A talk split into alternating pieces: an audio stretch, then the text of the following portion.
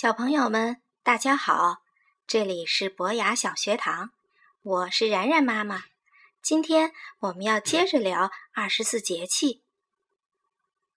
日子过得真快，我们已经来到了夏天的第二个节气——小满。物至于此，小得盈满。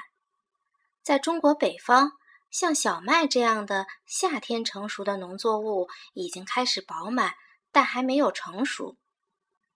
这个时候，大片的麦田就像一片海洋，极目处麦浪翻滚，蔚为壮观。小朋友们也许已经发现了，小满节气后面没有一个大满的节气。古语说：“日中则仄，月盈则亏。”太阳升到最高处就要慢慢西落，月亮圆了就要慢慢。变成残月。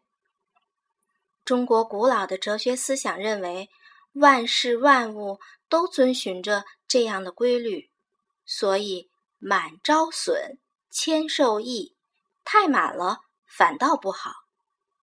这就好像一个水杯被装满时，就很难再添加新鲜的水进来。所以，小朋友，如果大人，不能理解你的一些奇思妙想，那请你一定要原谅他们，因为他们的杯子装得太满，不太能再接受新鲜的事物了。小满还有食苦的习俗，苦菜也叫苦丁菜，味道有点苦，而且涩。春末夏初虽然非常美好，但是在古代。却是农民比较难过的日子。去年的粮食吃完了，今年的粮食还没有成熟，青黄不接，说的就是这个时候。幸好漫山遍野有很多野菜可以采来吃，虽然味道不美，却可以不饿肚子。也许小满食苦菜就是这么来的吧。现在很少有人会吃不饱了。吃苦菜也变成了一种时尚和养生。在江南，还有“小满动三车”的说法。从这一天开始，丝车、油车、水车都要忙碌起来了。丝车是缫丝的工具，桑蚕这时候已经节俭，最早。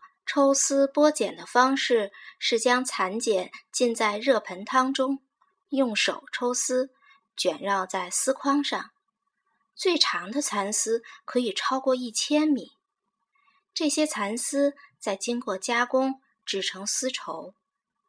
传说上古时期，皇帝的妻子嫘祖发明了养蚕缫丝，被后人奉为蚕神。现在在江南一些丝绸产地，小满这天还要演小满戏，以纪念蚕神。油菜籽儿在这时候也成熟了，经过晾晒、去壳，送到油房里蒸炒，做成油饼，再经过压榨做成菜籽油。最早的压榨是靠人力扶了长长的悬空的锤，轰的撒手。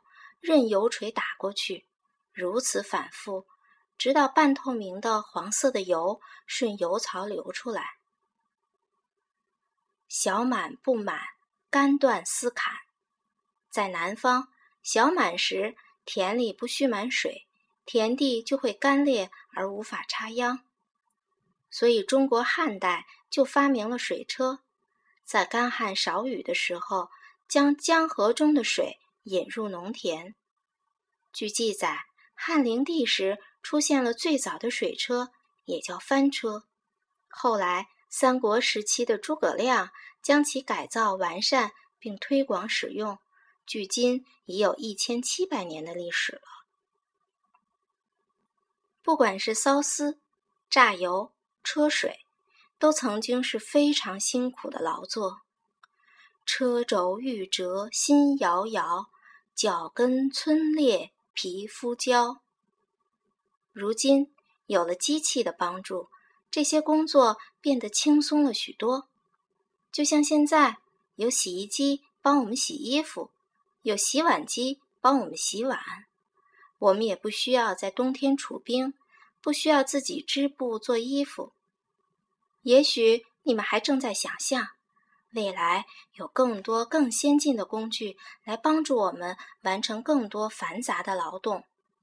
没准儿只需要看一下、想一下，机器就帮我们收拾了房间、整理了玩具，甚至像动画片里演的，饭菜都有机器自动摆到了桌子上。